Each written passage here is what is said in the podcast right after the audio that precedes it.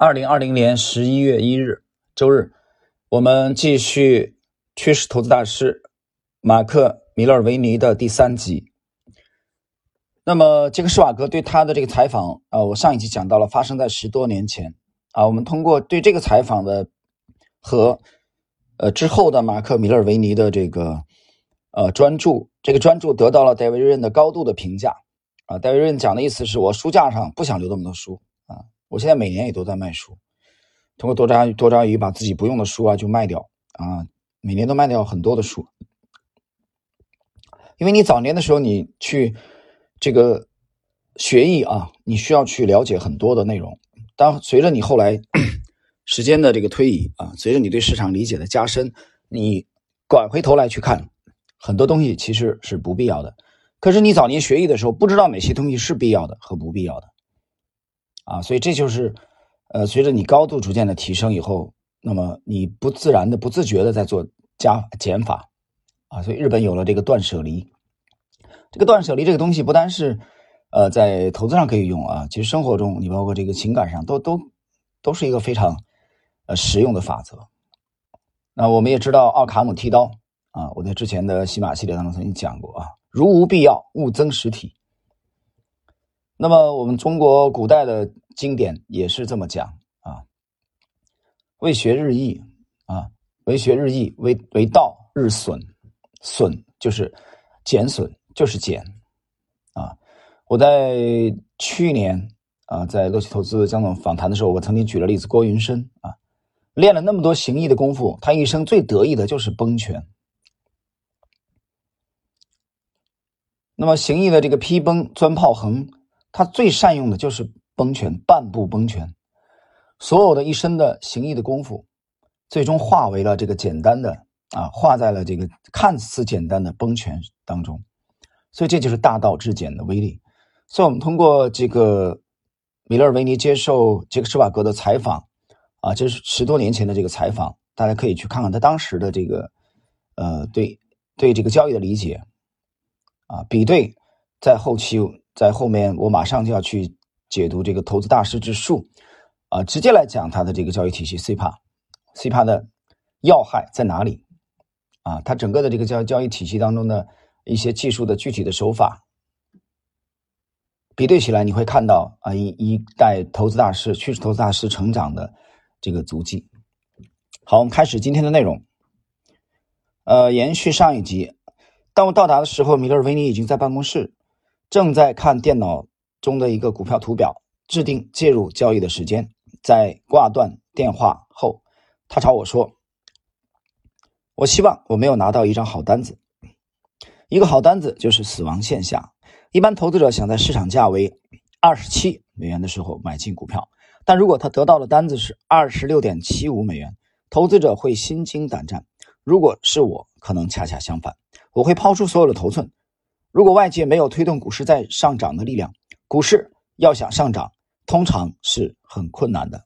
啊，这句话是米勒尔维尼标志性的名言当中的一句。重复一遍：如果外界没有推推动股市在上涨的力量，股市要想上涨，通常是很困难的。啊，这是马克·米勒维尼的一个标签，典型的趋势投资。如果我也我想以每股二十七美元的价格买入一万股的时候，交易厅的人返回告诉我说，我们只能以二十七美元的价格买入三千股，现在的价格是二十七点二五美元。你现在想怎么做？那么这会增强我的信心，说明我介入交易的时间是正确的。解释一下啊，有一些这个可能之前习惯于左侧交易的人或价投的人，就这里有心理障碍，说你有病吧？啊，二十七美元，我制定的这个价格买一万股，现在都已经涨到二十七块两毛五了，那我要等等它回调再说嘛。这是人之常情，这是每一个散户的想法。很多的散户在介入一个标的的时候，设定二十七美元，那有些人设定在二十六块九毛八，啊，二十六块九毛，想为了这区区的差价啊，降低它的交易成本，这一点和趋势投资的风格是完全背道而驰的。趋势投资的风格认为它的。信仰啊，深层次的信仰，我认为是个人的理解啊。牛顿第一运动定律，没有外力打破的时候啊，趋势将继续原有的方向。这个时候最重要的是什么？势啊，势不可挡的势，趋势的势，而不是区区的几毛几分钱啊，几美分的价格啊，所以这里是一个要点，大家要这个着重理解它。所以买的对是最重要的，最重要的并不是买的贵与否，而是买的对与否啊，对就是正确的意思。我们继续，呃，这个是瓦哥提问：你刚才买入的股票动机是什么？答：动机总是一样的。尽管我也许持有头寸的时间不会长，但我买入股票是因为我认为该股会在几个小时或至多几天的时间里上涨。你看，马克·米勒尔维尼的第二个标签出来了。第一个，他说他可能持有时间不长，他并不是一个长期这个长线交易者。第二。当然，这是十几年前他的风格。当我买入股票，是因为我认为该股会在几个小时或至多几天的时间里上涨。换言之，他认为他的交易信仰、他的动机建立在他要买入，在买入这个之后不久就有能力上涨的股票。所以，这是一个典型的择时派的风格啊，趋势派的风格。不是说买入之后要等很久。所以对时间特别看重，这就是典型的择时啊！大家听清楚这一点。我们继续，是的，但是是什么让你这样的确定呢？答：你的意思是基于十十七年的经历啊？他这个时候从业时间应该已经十七年了。最初的一点是总结股票的特点。马克·米勒为你回答：依据过去一个世纪里所表现出的最大和速度最快的价格优势，来进行大量的筛选。啊，这个时候他已经在讲他的策略了啊。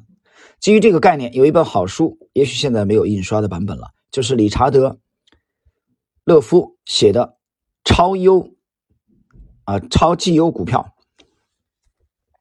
排版的问题啊。那么这一段里边，米勒维尼讲的意思是他整个的理念是来源于对这个优质的这些价格的股票啊，price。这里边从两个方面，第一个是最大，第二个是最快。他谈到了一个理查德勒夫的这个超绩优股票。我们来看下一个问题。那么符合这些特点的股票是哪些？答：他们都是人们不太熟知的名字。这些股票中有超过百分之八十的上市年限都少于十年。尽管有些股票是比较新的公司发行的，但我避免低价股。股价低的股票通常是有某种原因的。啊，一般来说，我买入的股票是二十美元或更高的价格。我从来不买低于十二美元的股票。我的基本原则是我尽量把自己的投资组合放在市场中表现最好的股票上。当你觉察到错误时，迅速的割掉亏损的头寸。一句话基本描述了我的策略。停顿一下，解释：这样基本上不碰低价股。啊，低价股那么低是有原因的，这就是趋势投资。你读到这里，我读到这里，我头脑当中迅速的闪现出了。啊，两个人的身影，第一个是威廉·欧内尔，第二个就是 David Ryan。所以，马克·米勒维尼的这个风格当中有非常浓重的威廉·欧尼尔和戴维·润的风格。你看戴维·润的这个描述啊，在 这个《金融怪杰》第一本当中，他也是这么讲的。这一段如果让戴维·润来讲，跟马克·米勒维尼没什么区别。有人说那有区别。啊，你一定要说有区别是吧？那我认为就是罗勒和百里香的区别，啊，或者说凉皮和凉面的区别，或者胡椒和山胡椒的区别。总体来说区别不大，一脉相承。继续，获利最大的股票还有什么其他特点？啊，这个杰克·施瓦克不错不愧是交易出身的啊。他的问题非常的到位，给力。我们来看马克·米勒维尼怎么回答。一件令大多数人吃惊的事实是，这些股票都是以高于平均的 P/E 比率的价格进行交易的。甚至在他们变成最大的赢家之前，许多投资者限定他们选择低 P/E 比率的股票。不幸的是，就是因为规避 P/E 值太高的股票，反而导致错过市场最佳波动的机会。啊，这个其实。谈这个问题啊，大家想一想，之前我们解读的这个啊，David Ryan 和这个维莱奥内尔，他们都谈到了这个市盈率的问题啊。在奥内尔那里认为啊，市盈率高低这个东西并不重要，很多人仅仅因为市盈率高而放掉了一些大的牛股。这里边马克米勒尔维尼同样秉持类似的观点，他认为这东西不重要，这不应该成为趋势投资的一个障碍啊，或者说心理障碍。但是很多人一看，嚯，市盈率这么高了。但是戴维润跟他们有一点区别，或者说跟维莱奥内尔，戴维润认为市盈率过高啊，并不是一件好的事情。所以同样是大师之间，他们的风格当中还是有一些微妙的差异啊。总体来说是一个派别的啊，一个派别。好了，朋友们，时间关系，我们今天的这个啊第三集趋势投资大师马克米勒维尼的第三集的内容啊，我们就解读到这里。